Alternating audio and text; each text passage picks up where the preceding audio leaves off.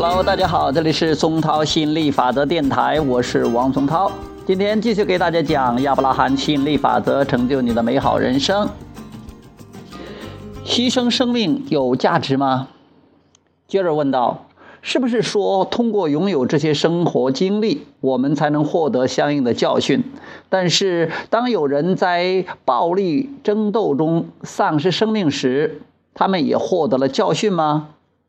亚伯拉罕这样回答：“教训并不是别人给的，我们并不是很喜欢‘教训’这个词语，它听起来就像是你应该或者必须接受教训，而事实上并无此事。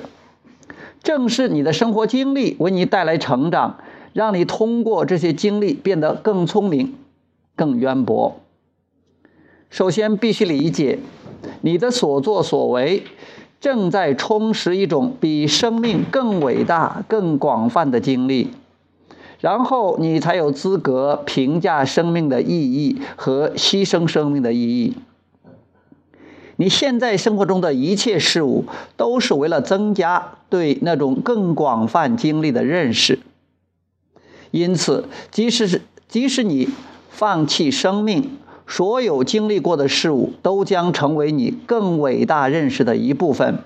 那么，甚至可以说，牺牲生命也是有意义的，并非毫无价值。好，今天就说到这里，我们下次接着再聊，拜拜。